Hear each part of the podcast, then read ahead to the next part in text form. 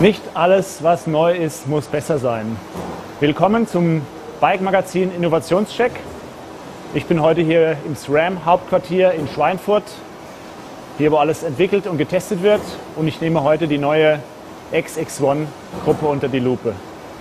Es gibt die Sicht der Entwickler auf ein Produkt, es gibt die Sicht der Marketingleute auf ein Produkt und die der Produktmanager, wenn sie ein neues Produkt an ihre Fahrräder montieren.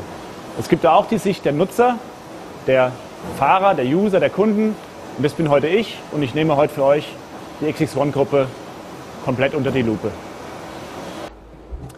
XX1 bedeutet ein Kettenblatt vorne, elf Gänge hinten. Die Gruppe wird dadurch leichter. Man verzichtet auf einige Bauteile, zum Beispiel den Umwerfer vorne, den Schalthebel links und auch äh, das Schaltseil.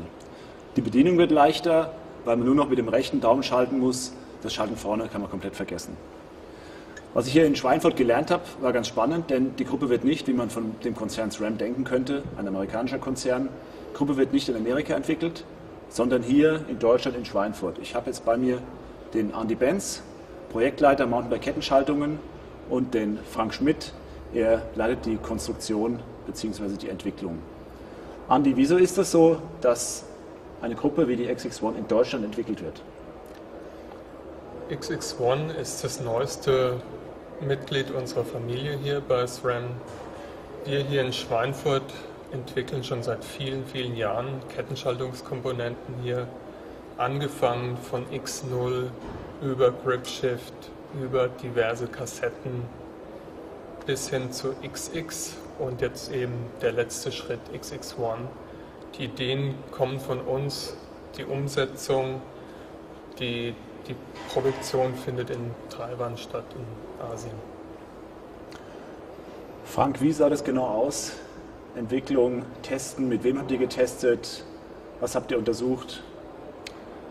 Ja, wir haben ja im Frühjahr letzten Jahres angefangen mit dem Projekt und sobald wir erste Prototypen hatten, haben wir Leistungsmesskurbeln an die Fahrräder geschraubt und haben quasi genau ermittelt, wie ist die Verteilung, auf welchem Gang wird wie oft, wie lange gefahren, mit welchen Lasten.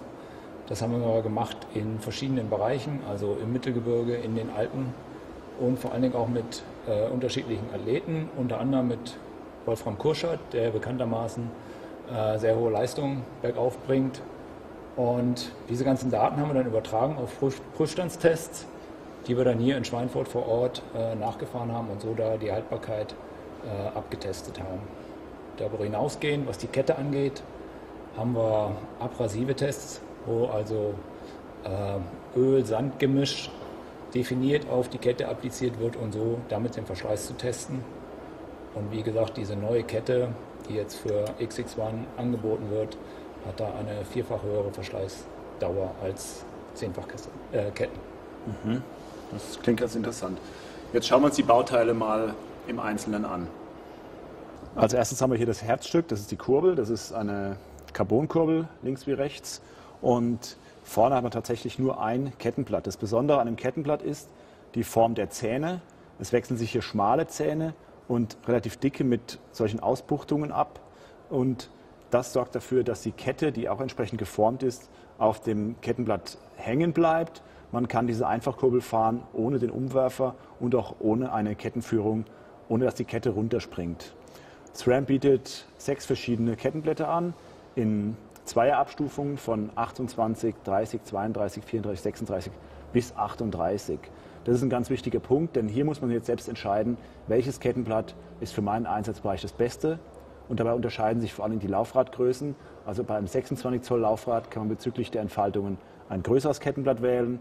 Beim 29 Zoll Laufrad stellt sich heraus, dass man ein 30er und maximal ein 32er Kettenblatt ähm, hernehmen kann, damit man auch noch die Berge gescheit rauf und runter kommt. Die Kassette ist ein weiteres sehr wichtiges Bauteil. Das ist die erste Elffach-Kassette im Mountainbike-Sektor. Sie baut nicht breiter als eine Zehnfach-Kassette. Die Rätselstärke ist gleich geblieben. Also es wurde da nichts am Material weggenommen. Das spricht auch für eine äh, ordentliche Haltbarkeit. Jedoch sind die Abstände etwas schmaler geworden. Das betrifft auch die Kette. Die Kette ist minimal schmaler geworden. Neu an der Kassette, und das ist der Bauraum, den man braucht, um das Elfer-Ritzel zu platzieren, ist, man hat hier keinen ähm, Abschluss-Spacer mehr, der aufgeschraubt wird, sondern es gibt eine neue interne Befestigung und auch eine neue Befestigung für den Freilaufkörper. Also man braucht spezielle Laufräder mit einem speziellen Freilaufkörper, auf die dann diese neue Kassette draufgeschraubt wird.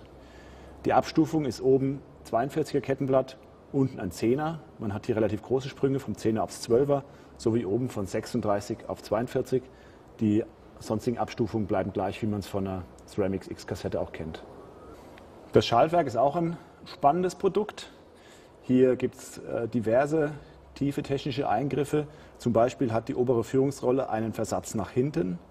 Das gesamte Schaltwerk bewegt sich nur noch als Parallelogramm horizontal und während man tritt, bewegt, man, bewegt die Kette dann den Schaltkäfig nach unten hinten. Die Röllchen haben auch diese Form wie bei den Kettenblättern, dass die Kette besser fängt. Sie haben auch eine gerade Zahl, nämlich 12. Es ist ein Zahn mehr, als man es von normalen Schaltwerken kennt. Und auch ganz äh, neu ist, wie der Zug eingeleitet wird über eine Umlegrolle von der Seite, um diese horizontale Bewegung des Schaltwerks zu gewährleisten. Außerdem hat es die Type-2-Technik, sodass es eine ziemlich hohe Spannung hat, was auch die Kette auf Kurs hält, dass sie nicht runterfällt und weniger klappert. Bei den Schalthebeln hat man zwei Möglichkeiten. Einerseits den elffach Trigger, wie man ihn kennt in seiner Funktion. Andere Möglichkeit ist das elffach Gripshift, brandneu und auch nur für die XX1 zu verwenden. Also elf Gänge bedeuten dann zuallererst mal, dass das Leben leichter wird, weil man sich nicht mehr um das Schalten vorne kümmern muss. Elf Gänge bedeuten natürlich aber auch Verzicht, weil man hat zwar elf nutzbare Gänge ohne die Überschneidungen, wie sie bei einer Dreifachkurbel automatisch entstehen, indem man den, den Kettenschräglauf von klein-klein nicht fahren kann oder groß-groß. Bei den elf Gängen fehlt natürlich aber auch irgendetwas. Und was genau fehlt, dazu muss man sich dann selbst entscheiden. Denn wenn man vorne ein kleines Kettenblatt fährt, fährt beispielsweise einen 28er, hat man zwar den Berggang, den man benötigt, es fehlt aber dann der Gang, um in der Ebene Tempo zu machen. Also die Gruppe kann nur ein Kompromiss sein. Man muss genau wissen, für was man sie einsetzen möchte. Und man muss sich eigentlich noch mindestens ein oder sogar zwei Kettenblätter auf die Seite legen mit einer entsprechenden Kette, die man dann dran schraubt, wenn man zum Beispiel in die Alpen geht oder wenn man äh, viel Strecke machen will. Fürs normale Mittelgebirge, für die normalen Trails, sucht man sich dann das Kettenblatt vorne aus, was äh, den größten Bereich abdeckt. Und damit kommt man eigentlich auch klar. Ich bin jetzt die Kette gut 150 Kilometer schon gefahren mit dem gesamten Antrieb und ähm, habe alle drei Kettenblätter durchprobiert und habe eben genau das festgestellt, dass man sich entscheiden muss, wo fahre ich und entsprechend baut man sich dann das Kettenblatt auch drauf.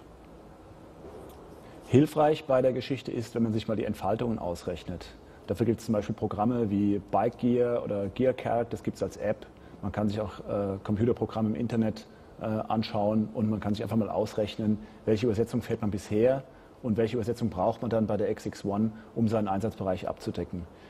Beispielsweise beim 29er, wenn man jetzt dreifach fährt mit einem 24er kleinen Blatt vorne und einem 36er hinten, hat man einen kleinsten Berggang, der ungefähr einer Entfaltung von 1,50 Meter pro Kurbelumdrehung entspricht. Wenn man jetzt die SRAM XX1 fährt mit einem 32er Blatt vorne und 42 hinten, entspricht das einer Entfaltung von 1,75 Meter. Das sind also 25 Zentimeter mehr pro Kurbelumdrehung und das Ganze kann man dann mal Umdrehung in einer Minute, mal 60 berechnen und man hat die Durchschnittsgeschwindigkeit, die man fahren kann. Und da wird man dann irgendwann feststellen, dass äh, wenn dann da Werte von 4, 5, 6 km/h bei rauskommen, die man bergauf fahren müsste, da ist es dann fast besser, man steigt ab und läuft.